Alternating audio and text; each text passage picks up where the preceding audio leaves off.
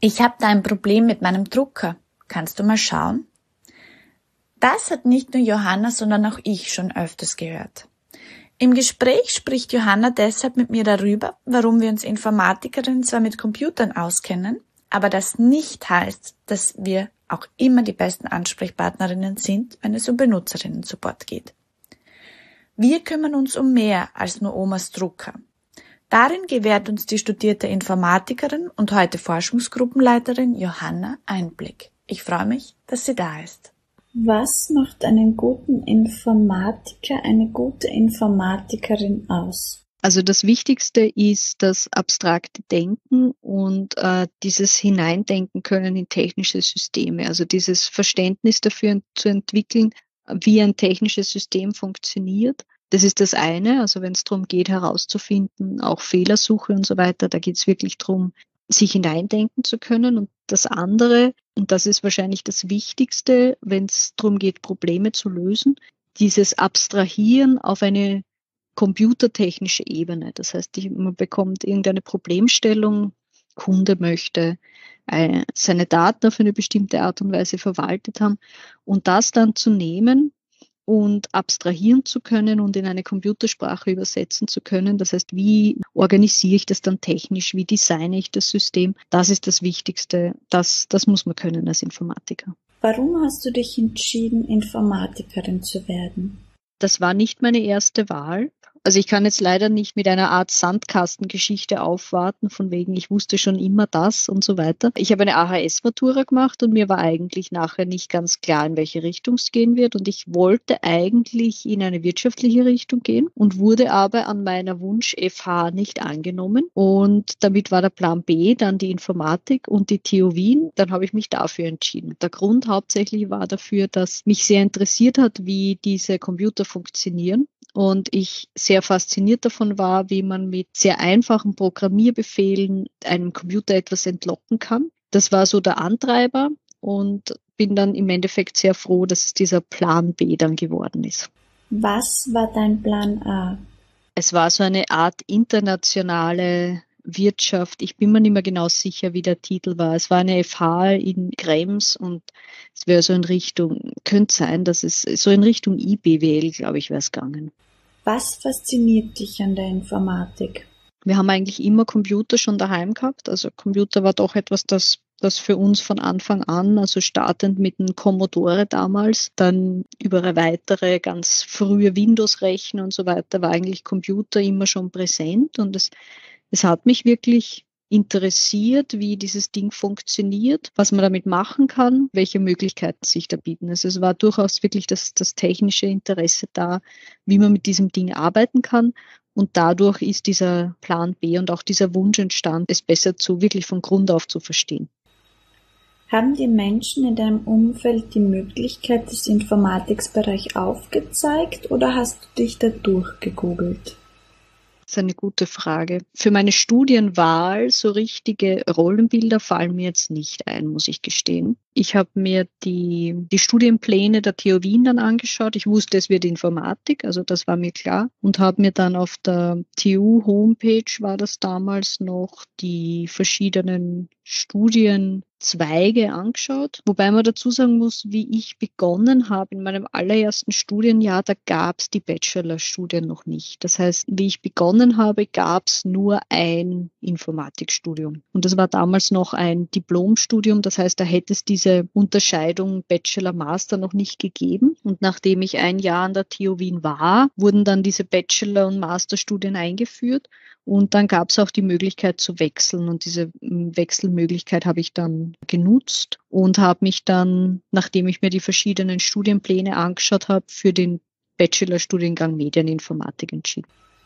Was unterscheidet die Medieninformatik von der Informatik? Im Prinzip ist es so, dass es in der Informatik sehr viele unterschiedliche Forschungsrichtungen gibt. Es gibt sehr grundlegende theoretische, mathematische Fragen in der Informatik, die hauptsächlich in diesem Zweig theoretische Informatik behandelt werden. Da geht es um Komplexität in Berechnungen und ähnliches. Und dann gibt es einen eher anwendungsorientierteren Zugang in Richtung, also es ist eben Medieninformatik, da geht es sehr stark um die Bearbeitung von digitalen Medien in verschiedenster Form. Oder es gibt auch die Möglichkeit, mit, mit Software Engineering sich auf den Bereich wirklich Entwurf und Design und Development von Software zu konzentrieren. Also das Informatik ist mittlerweile sehr groß und gibt da mehrere Zweige, auf die man sich konzentrieren kann. Jetzt habe ich zumindest es so wahrgenommen, dass viele Menschen davon ausgehen, wenn man ein Informatikstudium absolviert, dass man dann auch die Computer der Familienmitglieder oder Freunde reparieren kann. Ist es dir auch so ergangen? Ja, das kenne ich. Also ähm, es ist auch die Idee davon, was ein Informatikstudium beinhaltet, widerspricht sich ein bisschen mit dem, was in Bevölkerung so als Informatikstudium angesehen wird. Also ja, ich war dann auch natürlich Anlaufstelle für mein Drucker geht nicht und mein Internet geht nicht.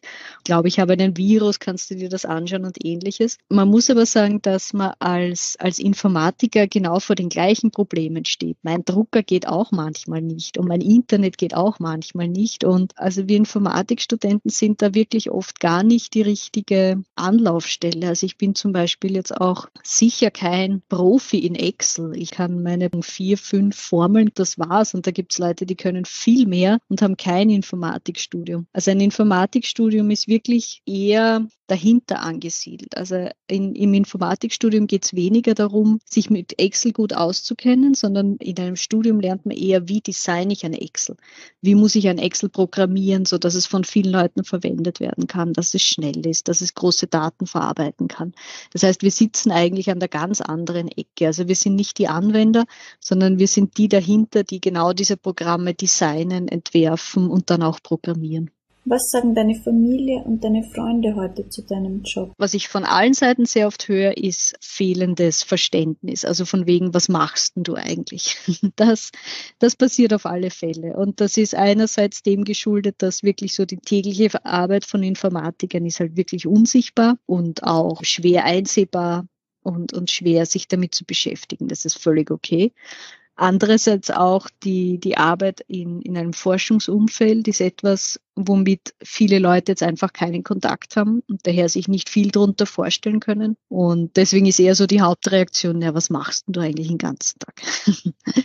Auf der anderen Seite auch durchaus Respekt, also vor den sehr komplexen Sachen, mit denen wir uns beschäftigen, sowohl in der Informatik als auch in der Forschung. Also wenn man dann länger drüber redet, ist sehr oft Interesse und auch äh, Bewunderung von wegen, boah, solche Sachen siehst du und solche Daten hast du und dort kommst du hin und, und das kannst du dir anschauen. Also durchaus auch von seitens der Eltern äh, hauptsächlich, dass sie sagen, dass meine Talente für einerseits technische Begabung durchaus aus und andererseits aber auch Dinge zu erklären, Dinge weiterzugeben, sehr gut eingesetzt werden. Was machst du jetzt tatsächlich den ganzen Tag? Ich habe keinen typischen Informatikerberuf mehr, das muss man auch dazu sagen. Den hatte ich. Äh, ich habe sehr lange ja auch als Softwareprogrammierer gearbeitet. Das heißt, da war mein Tagesablauf wirklich äh, Software zu programmieren, zu erstellen, ähm, Fehler zu suchen und ähnliches. Davon habe ich mich letztes Jahr quasi abgewandt, mehr oder weniger, dadurch, dass ich die äh, Leitung einer Forschungsgruppe übernommen habe. Und jetzt ist meine, sind meine Aufgaben sozusagen dreigeteilt. Also Leitung einer Forschungsgruppe bedeutet einerseits ähm, ziemlich ähnlich das, was man macht, wenn man auch eine Abteilung in einer Firma leitet. Das heißt, ich habe Personalverantwortung, Budgetverantwortung, Planungsverantwortung ich bin für die Projekte zuständig in unserer Abteilung. Das heißt, das typische Managementaufgaben. Und dadurch, dass es eine Forschungsgruppe ist, kommen aber noch zwei zusätzliche Sachen dazu. Also ich bin auch nach wie vor wissenschaftlich tätig. Das heißt, ich schreibe wissenschaftliche Publikationen, sitze in wissenschaftlichen Gremien und ich fahre auch auf wissenschaftliche Konferenzen. Und der dritte Teil, ähm, wir sind als Forschungszentrum auch sehr aktiv in der Wissensvermittlung. Das heißt, ich halte auch nach wie vor Vorlesungen an der TU Wien und an der FH Salzburg. Und ein Tag, wenn man das so ungefähr umreißen kann, spielt sich natürlich sehr viel am Computer ab, hat aber auch viel Reisetätigkeit, vor allem zu wissenschaftlichen Konferenzen, auch zu Kunden, also Kundentermine durchaus. Wir müssen mit unseren Kunden die Projekte besprechen. Ich muss neue Projekte akquirieren. Ich, ich fahre zu Events, ich halte Vorträge. Das heißt, es spielt sich nicht alles nur im Büro ab. Und wenn ich im Büro bin, dann ist es sehr viel Projektmanagement und eben Schreiben von wissenschaftlichen Arbeiten. Es gibt sehr viele offene Stellen in der Informatik, aber wenige Jobs in der Forschung und wenn es welche gibt, dann sind die meistens auch temporär begrenzt. Warum hast du dich für die Forschung in der Informatik entschieden? Forschung bietet wirklich die Möglichkeit, Dinge auszuprobieren, die einfach vorher noch niemand ausprobiert hat und die dann auch wirklich in wissenschaftlichen Arbeiten festzuhalten. Und das ist wahnsinnig spannend. Und ich habe mich zusätzlich dann auch noch für die anwendungsorientierte Forschung entschieden. Und was da nochmal wahnsinnig interessant ist, ist, in wie viel verschiedene Gebiete man hineinschnuppern darf, mit wie viel verschiedenen Industriesparten man plötzlich in Kontakt kommt. Also man lernt so viel kennen. Das finde ich irrsinnig interessant und finde ich jeden Tag spannend. Ich möchte jetzt noch einmal auf deine Studienzeit zurückkommen. Wie ist es dir im Studium gegangen? War das schwierig für dich? Schwierig im Sinne von wirklich herausfordernd.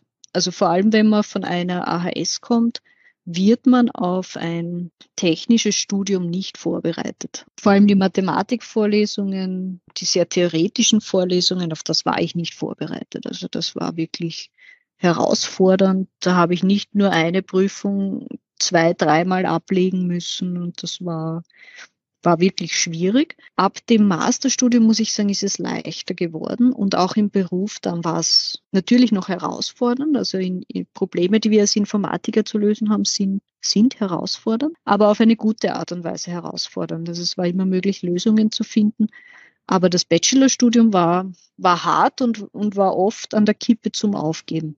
Was waren deine wichtigsten Fähigkeiten, Charaktereigenschaften und auch Persönlichkeitsmerkmale, die dich diese Leistung durchstehen haben lassen? Also ich glaube, das Wichtigste ist Frustrationstoleranz. Also als Informatiker ist man oft mit Fehlern konfrontiert, wo man tagelang dann danach sucht und dann ist die Ursache irgendwas Blödes, was man irgendwo übersehen hat. Also ich glaube, Frustrationstoleranz ist wahnsinnig wichtig und ein gewisses Maß an ich würde es fast ein bisschen als Sturheit bezeichnen. Also wirklich äh, zu sagen, ich will das jetzt und aus und ich mache das jetzt. Also eine, eine gewisse Willensstärke. Und das war auch das, was ausschlaggebend war. Bei mir war es nicht so ein, na, vielleicht kann ich das nicht, sondern es war eher so ein, verdammt noch einmal diese blöde Uni, ich werde jetzt zeigen, dass ich das kann. Und also so eine, eine gewisse, einen gewissen Antrieb, es auch wirklich zu wollen das, das hat sehr geholfen. Gibt es Menschen, für die die Informatik nichts ist, oder bist du der Meinung, dass jeder einfach in die Informatik einsteigen kann? Es wird sehr viele Menschen geben, für die Informatik nichts ist. Man ist irrsinnig viel mit abstrakten Denken beschäftigt, mit theoretischen Dingen, mit Dingen, die nur in, in der Vorstellung existieren. Man muss sich irrsinnig hineindenken können in technische Systeme und das muss man auch wollen. Es ist teilweise mathematisch geprägt. Man darf sich auch vor Mathematik nicht fürchten. Und ich bin mir ganz sicher, dass das für manche Menschen nichts ist. Und ich, ich brauche es ja nur ähm, andersherum nehmen. Ich wäre ein verdammt schlechter Arzt zum Beispiel. Oder wenn man zum Beispiel in, in Richtung eher Berufe geht, wo man sehr viel mit Menschen arbeiten muss, da wäre ich sehr schlecht darin. Also deswegen glaube ich nicht, dass Informatik etwas für jeden ist. Nein. Hat dir jemals wer gesagt, dass die Informatik nicht der richtige Weg für dich ist? Also nicht direkt für mich der richtige Weg, das ist nicht passiert. Also ich habe äh, durchaus kritische Kommentare geerntet. Also ich kann mich an eine sehr witzige Begegnung äh, erinnern im Dorf damals noch, wo ich bei meinen Eltern gewohnt habe und dann ähm, irgendwelche Leute auf der Straße mich gefragt haben, und was, was studierst du jetzt? Und dann habe ich ganz stolz gesagt, Informatik und habe fragende Blicke geerntet und dann die Antwort, warum ist da nichts Gescheites eingefallen? also irgendwie so durchaus ja, fragende Blicke, verwunderte Blicke durchaus. Also weniger, dass jemand sagt, also zum Beispiel, wenn man sagt, man studiert Medizin, dann ist es eher so ein, oh, du wirst einmal Arzt, schön. Aber das, also das hört man bei der Informatik nicht, nein. Kann man eine gute Informatikerin sein, wenn man die Mathematik nicht mag, beziehungsweise kann man trotzdem das Informatikstudium schaffen? Ich würde mal sagen, schwierig. Also ähm, Mathematik ist nicht Mathematik, das muss man auch sagen.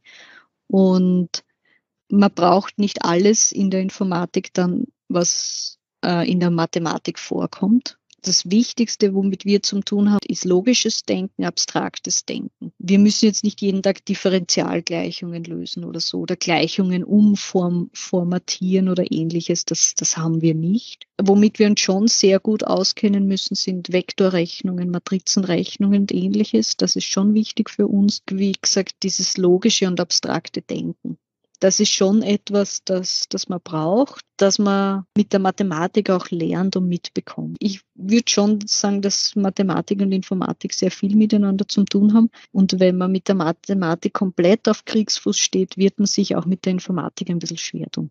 Ich kenne in meinem Umfeld ganz wenige Menschen und auch wenn ich mich bei den Schülerinnen und Schülern umhöre und umschaue, dann sind es sehr wenige, die behaupten würden, dass sie Mathematik mögen.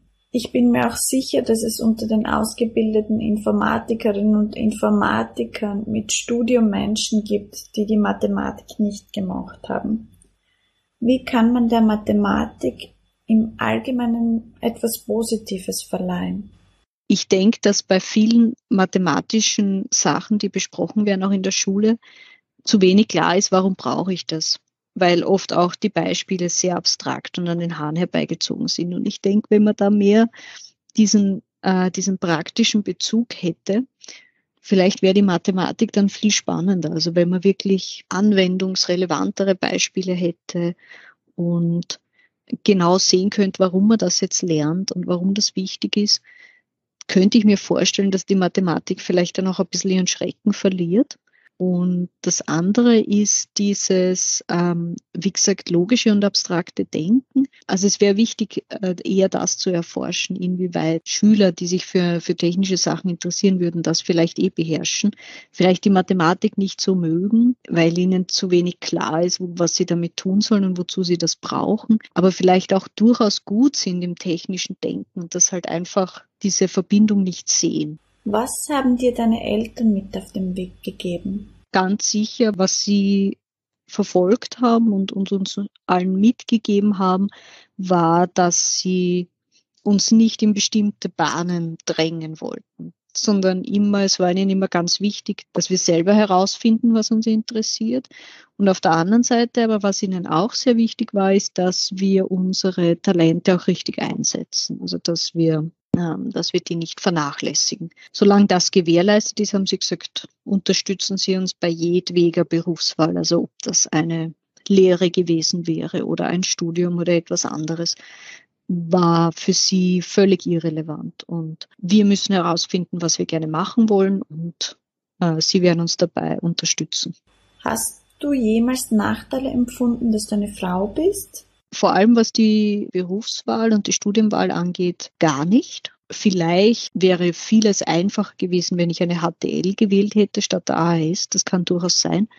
Aber ich muss auch sagen, dass an der, an der Stelle, wo jetzt die Entscheidung AHS HTL war, mir noch nicht so ganz klar war, in welche Richtung ich einmal gehen will. Und deswegen war die AHS natürlich die bessere Wahl, weil sie eine breitere Ausbildung bietet. Die, den einzigen Unterschied, den ich meinen Eltern angreiden, ist, ich durfte keinen Motorradschein machen, weil das ist zu gefährlich. Woher kommt es, dass es immer wieder Frauen im Technologiebereich gibt, die eben mit so klassischen Geschlechterklischees konfrontiert wurden? Und warum wurdest du davor verschont? Technischen Bereich wird man sehr stark danach beurteilt, was man kann, was man tut und was für Resultate man bringen kann.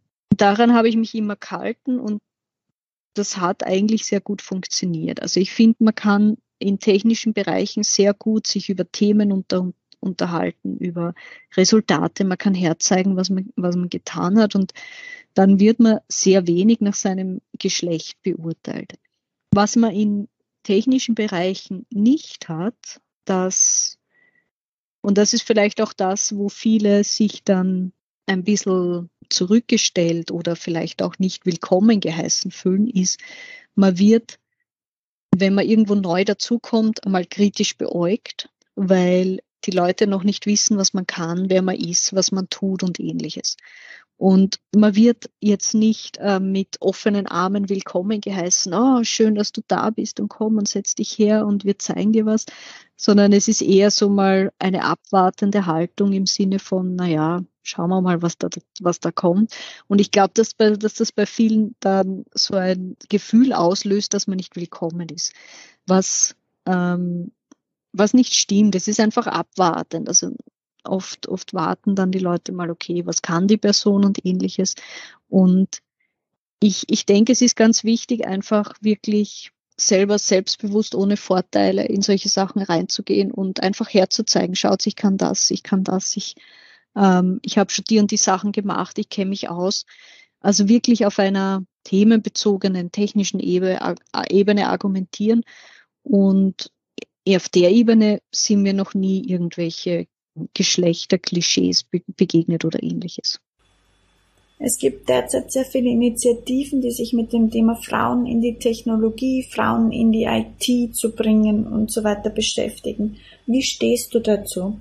Ich finde es generell wichtig, dass Diversität bei der Entwicklung von technischen Systemen entsteht oder mehr Diversität entsteht, als wir jetzt haben. Würde das wirklich für die Technik allgemein sehen. Da gibt es ein paar sehr schöne Beispiele, die eh recht prominent sind. Also das eine ist ja die Entwicklung der Crash-Test-Dummies für die Autoindustrie, die extrem auf männliche Körpereigenschaften zugeschnitten wurden und wo man jetzt nach und nach draufkommt, dass die eigentlich bei einem Autounfall, die Art wie Autos designt sind, sehr nachteilig sind. Oder ein anderes schönes Beispiel ist die Entwicklung von diversesten Machine Learning Algorithmen, zum Beispiel bei einer Spracherkennung Frauenstimmen nicht mit berücksichtigt wurden und, und Frauenstimmen dann viel schlechter erkannt wurden. Im Endeffekt so technische Systeme, die entwickelt werden, das, die werden ja von einer irrsinnig großen Anzahl an Menschen verwendet. Und es wäre wirklich wichtig, dass diese Diversität der Anwender sich auch in den, auf der Seite der Designer und auf der Seite der, der Programmierer und Entwickler dann widerspiegelt. Einfach weil man dann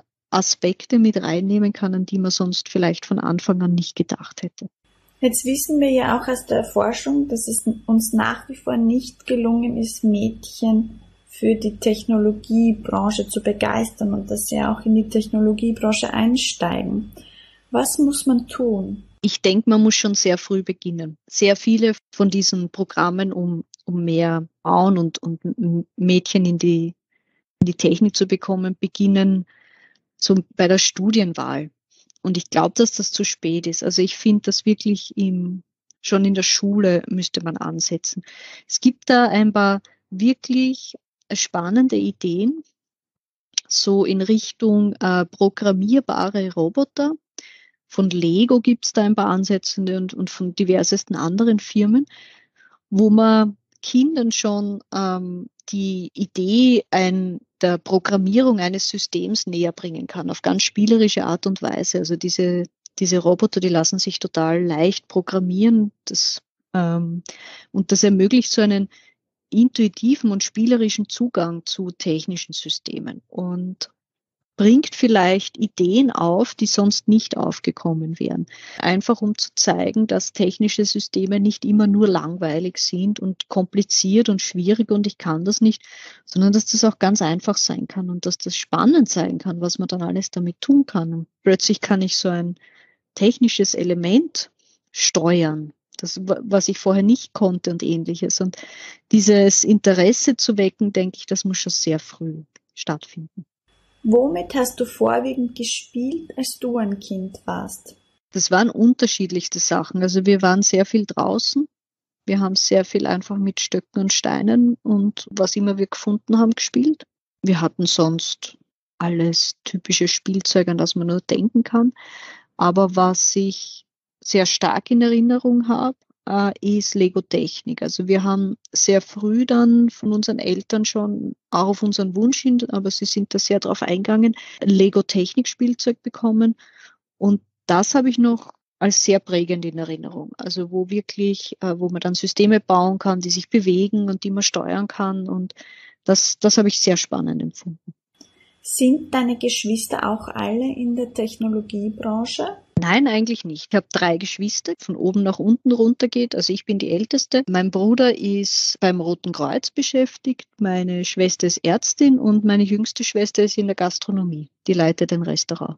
Jetzt gibt's ja über Informatikerinnen und Informatik durchaus immer mal wieder Vorurteile, unter anderem, dass Informatiker die halbe Nacht vor dem PC verbringen. Bist du Frühaufsteherin oder eine Nachteule? Ich bin eine Nachteule, ja. Ich denke, es gibt beides, aber ja, ich sehe schon unter den Informatikern eher die Tendenz in Richtung Nachteulen. Das, das stimmt schon. Mittlerweile ist es ja wissenschaftlich auch wirklich erwiesen, dass es diese verschiedenen Chronotypen gibt. Und eine gewisse Tendenz sehe ich bei äh, auch bei meinen Kollegen und Kolleginnen in Richtung Nachteule. Aber ich würde nicht sagen, es sind 100 Prozent. Also es gibt sowohl solche und solche. Wann bist du ganz in deinem Element? Das ist eine gute Frage. Im Beruflichen gibt es diese schönen Phasen, wenn man an einer wissenschaftlichen Arbeit schreibt und wirklich gut vorankommt oder auch ein neues System programmiert und wirklich gut vorankommt. Wandern in den Bergen oder auch äh, Klettern. Du wirkst auf mich sehr selbstbewusst. Hattest du jemals Selbstzweifel? Ich würde jetzt von mir selber sagen, eher nicht. Also die, die, die, die Zweifel, wie gesagt, während dem Bachelorstudium und ähnlichen äh, waren durchaus da und, und in Richtung auch, vielleicht bin ich einfach zu blöd dazu und so und ähnliches. Es wurde dann halt in meinem Fall halt wirklich dann auch eher eingeholt von einer gewissen Sturheit, von wegen, ja, aber ich will das jetzt, auch wenn ich zu blöd dazu bin. Und ein gewisses Selbstbewusstsein kommt natürlich mit der Zeit. Also ich, ich habe halt jetzt auch Studium 2011 abgeschlossen. Das heißt, ich bin jetzt auch schon zehn Jahre beruflich aktiv in dem Bereich. Ich habe jetzt schon viel gesehen und viel Erfahrung mit vielen verschiedenen Systemen. Das heißt, eine, ein gewisses Selbstbewusstsein kommt natürlich mit der Zeit, wo man dann merkt, okay, die anderen kochen auch nur mit Wasser. Was würdest du einer Frau raten, die aus dem sozialwissenschaftlichen Bereich kommt und jetzt in die Informatik umsteigen möchte? Meine Empfehlung wäre, wenn ein Interesse in die Richtung besteht, dann unbedingt machen, zahlt sich aus. Also Technik ist ein, ein wahnsinnig spannendes Feld, wo man auch sehr viel mitgestalten kann und sehr viel neue, innovative Sachen machen kann. Da hat man ein Ziel vor Augen, für das es sich wirklich lohnt, auch einen, einen härteren Weg zu gehen und das ist das andere. Leider äh, muss man auch sagen, wenn man sich für so einen Umstieg entscheidet, also das ist, das ist wirklich ein harter Weg. Zum Beispiel nehmen wir die Sozialwissenschaft von einer sozialwissenschaftlichen Richtung zu kommen. Als Einstieg in die Technik ist wirklich hart. Also das, da geht's dann jedem, so wie mir am Anfang im Bachelorstudium, also wo man mal von der Informatik und äh, von der Mathematik und der Theorie erschlagen wird. Und da muss man durch. Es hilft leider nichts. Also ähm, das Wichtigste ist wirklich nicht aufgeben und den Weg konsequent weiter verfolgen. Aber es ist möglich und es ist wirklich, wirklich spannend, was man dann am, am Schluss damit alles machen kann. Ich persönlich finde ja, dass ein der Vorurteile in der Informatik der ist, dass es sehr viele freie Lernressourcen im Internet gibt. Muss man ein Studium absolvieren, um in die Informatik einzusteigen? Ist ein bisschen die Frage, was man nachher machen will. Wenn man in Richtung Software Development gehen möchte, dann braucht man nicht unbedingt ein Studium. Das kann man sich auch selbst aneignen oder durch diverse Kurse. Wenn man wirklich in Richtung Projektmanagement gehen möchte oder auch wirklich Systemdesign, also wo es wirklich darum geht, größere Systeme zu entwerfen, zu designen und dann auch zu planen und umzusetzen, dann ist ein Studium schon von Vorteil, weil man diese ganze Theorie, die hinter der Informatik auch steckt, dort lernt. Also es ist schon ein bisschen ein Unterschied zwischen, ich bin Programmierer und äh, mache Software Development und, und programmiere meine Teile, für die ich zuständig bin, oder ich designe und entwerfe ein riesiges Datenbank Online-Management-System oder ähnliches. Das sind schon Unterschiede und es ist die Frage, wo man hin möchte und dann macht ein Studium eventuell schon Sinn. Du hast ja auch ein Doktoratstudium absolviert. Wann macht ein Doktoratstudium in der Informatik Sinn? Also ein Doktoratstudium macht wirklich nur Sinn, wenn man auch in der Forschung arbeiten möchte. Wenn man das nicht möchte, dann finde ich, zahlt sich das nicht aus. Bist du in Netzwerken aktiv? Ja, also ähm, wir haben über die IEEE Women in Engineering haben wir ein kleines Netzwerk aufgebaut zur Förderung von Studentinnen und auch Schülerinnen. Also wir sind zu dritt, wir sind drei Informatikerinnen, die regelmäßig Events organisieren und äh, Vorträge und Treffen und ähnliches. Und ich bin noch bei der ähm, FFG im WF Forte Alumni-Netzwerk wo wir aus verschiedensten Branchen eigentlich, äh, da haben sich aus verschiedenen Branchen Frauen in einem Netzwerk zusammengefunden, die ähm, Ideen vorantreiben möchten. Außerdem in wissenschaftlichen Netzwerken, wo es darum geht, gemeinsam wissenschaftliche Fragestellungen zu bearbeiten oder auch Publikationen gemeinsam zu machen. Es entstehen über die letzten Jahre sehr viele Frauennetzwerke mit unterschiedlichen Ausrichtungen. Es gibt jetzt eine Studie, Frauennetzwerke aus neuer Perspektive, die ist schon etwas älter als 2016, wo eigentlich jede dritte Frau von den Befragten gesagt hat, dass sie ihr Netzwerk nicht weiterempfehlen würde. Woran liegt das? Also ich könnte mir zwei Sachen vorstellen, sagen wir so.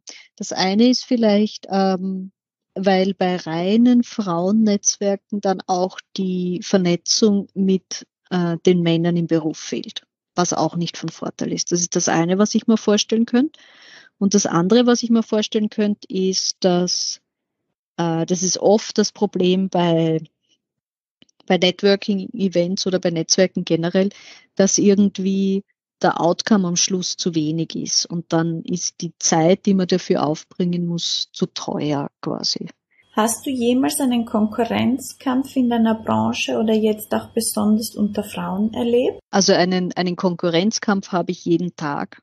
Die Wissenschaft ist ein hart umkämpftes Feld. Also wenn wir Publikationen zu einer Konferenz einreichen in unserem Bereich, dann haben wir eine Acceptance Rate von unter 20 Prozent oft. Das heißt, die Wahrscheinlichkeit, dass diese Publikation abgelehnt wird und dass ähm, jemand andere etwas Besseres einreicht, ist irrsinnig hoch. Dasselbe gilt auch für Projektanträge. Also ein wichtiger Teil von, von der Arbeit ist auch das Schreiben von Projektanträgen, um Forschungsgelder zu bekommen, um neue Ideen zu bearbeiten. Und die Acceptance Rate von solchen Projektanträgen, die ist oft noch niedriger, die liegt oft nur bei fünf Prozent oder ähnlichen. Das heißt, ähm, Konkurrenz jeden Tag, auch wenn es darum geht, sich um wissenschaftliche Stellen zu bewerben, die sind, die sind irrsinnig hart umkämpft. Also das, das ist ein, ein, ein sehr harter Konkurrenzkampf. Nur Konkurrenzkampf unter Frauen hatte ich noch nicht, also das, das noch nicht. Aber ich kenne den täglichen Konkurrenzkampf in der Wissenschaft sehr gut, ja. Gibt es eine Superkraft, die du dir wünschst? Also in die Zukunft sehen im Sinne von, dass ich jetzt ganz genau weiß, was passiert, aber so ein bisschen ein besseres Gefühl zu bekommen. Rentiert sich das jetzt, diesen Projektantrag zu schreiben oder nicht? Rentiert sich das, diese Idee weiter zu verfolgen oder nicht? Weil das ist natürlich auch mit sehr viel Zeitaufwand verbunden und gut zu wissen, wo man seine Zeit hin, hin investiert und das, das wäre eine sehr angenehme Superkraft. Du hast ja auch schon einen beträchtlichen Teil deiner Zeit in die Lehre investiert. Wenn du jetzt die Zeit deines Studienanfangs mit den Studienanfängen heute vergleichst, gibt's etwas, das sich über diese Jahre hinweg verändert hat? Ja jetzt diese Studieneingangsphase, dass man eine bestimmte Anzahl an Lehrveranstaltungen absolviert haben muss, damit man das Studium nachher weitermachen kann. Wobei es nicht nur eine bestimmte Anzahl ist, glaube ich, sondern, sondern wirklich bestimmte Lehrveranstaltungen müssen abgeschlossen werden, ähm, um, um weitermachen zu können. Wie sie eingeführt wurde, war mein erster Gedanke, wenn es das zu meiner Zeit schon gegeben hätte, hätte ich das Studium sicher nicht abgeschlossen weil es gab ein paar Vorlesungen, die habe ich mir einfach bis zum Schluss und bis kurz vor der Bachelorprüfung aufgehoben, weil sie einfach für mich wahnsinnig schwer waren. Da waren ein paar Mathematikvorlesungen dabei oder auch dieses Algorithmen und Datenstrukturen, kann ich mich erinnern. Das habe ich einfach nicht und nicht geschafft und ich habe mir das lang aufgehoben, mich lang darauf vorbereitet. Und wenn ich die schon in so kurzer Zeit gleich am Anfang hätte machen müssen, hätte ich das Studium nicht abgeschlossen. Was war für dich selbst dein profitabelstes Investment in die Weiterbildung? Also ich finde schon, dass das Studium der wichtigste Faktor war. Einerseits äh, durch das Studium auf Dinge gestoßen zu werden und andererseits dann die Zeit zu haben, sich auch damit zu beschäftigen und, und weiterzudenken. Und auch durch das Studium zu lernen, wie man sich mit Dingen weiter beschäftigt und die aufarbeitet. Angenommen, du bist Informatiklehrende in einem Gymnasium. Was würdest du deinen Schülerinnen und Schülern mitgeben? Auch wenn man sich nachher jetzt nicht mit der Informatik auseinandersetzt, und jetzt ein Informatikstudium beginnt und selber beginnt, Sachen zu, zu programmieren. Aber ich finde, ganz, ganz wichtig ist, ein Grundverständnis dafür zu haben, wie diese Dinge funktionieren. Nicht bis ins Detail, wo welche Daten hin und her geschoben werden und wie Bits und Bytes funktionieren, aber ein Grundverständnis dafür, wie funktioniert so eine, so eine App auf einem Smartphone zum Beispiel. Hat die eine Verbindung nach außen? Gibt es da irgendwo einen Server oder läuft dieses Ding nur auf meinem Handy? um ein Verständnis dafür zu bekommen, was passiert mit den Daten, die ich da generiere. Also ich finde, das Wichtigste ist, wir, wir können uns dem nicht mehr entziehen. Also ich finde, die, die Ausrede zum sagen, ich käme mich damit nicht aus, gilt nicht mehr ganz. Also zumindest zu wissen, wenn ich, ähm, wenn ich so eine App verwende, was passiert mit den Daten, finde ich das wäre das Wichtigste zu vermitteln. Also ich nehme zum Beispiel ein, ein Beispiel. Wir haben, wir haben daheim ein, ein Vakuumiergerät und das kommt mit einer App, weil man kann dann alle Dinge, die man vakuumiert, kann man einen QR-Code draufkleben und dann kann man die Dinge, die man vakuumiert und dann einfriert, über eine App verwalten. Was ja generell ganz witzig klingt, haben wir gedacht, okay, warum nicht? Und dann muss ich in der App aber einen Account erstellen und im Endeffekt werden die Sachen, die ich da dann über QR-Codes einscanne und ähnliches, in einer Cloud verwaltet. Und da muss ich mir die Frage stellen, will ich das? Will ich, dass, mein, dass diese Informationen, was ich in meinem Kühlschrank habe, in einer Cloud verwaltet werden von einer Firma, die ich vielleicht nicht kenne, wo ich nicht weiß, was sie mit den Daten tun? Und ich habe mich dann entschieden, nein, habe gedacht, es geht niemandem an, was in meinem Kühlschrank ist. Aber dieses, dieses Verständnis zu haben, finde ich, das wäre wirklich das Allerwichtigste. Sollte jede Schülerin, jeder Schüler heute auch programmieren lernen? Ich finde in Ansätzen und mit einfachen Beispielen ja, um einen kleinen Einblick zumindest bekommen, zu bekommen, wie diese Dinge funktionieren. Weil, wie gesagt, wir kommen dem nicht mehr aus, bis es Informatik Zeugs ist allgegenwärtig. Und ich finde, um so einen kleinen Einblick zu bekommen, macht Sinn, ja. Du hast viele Publikationen geschrieben. Wenn du jetzt eine Publikation über dich selbst schreiben würdest, welchen Titel hätte diese Publikation? Ich glaube, es wäre ein Nicht-Aufgeben. Vielen lieben Dank. Dankeschön.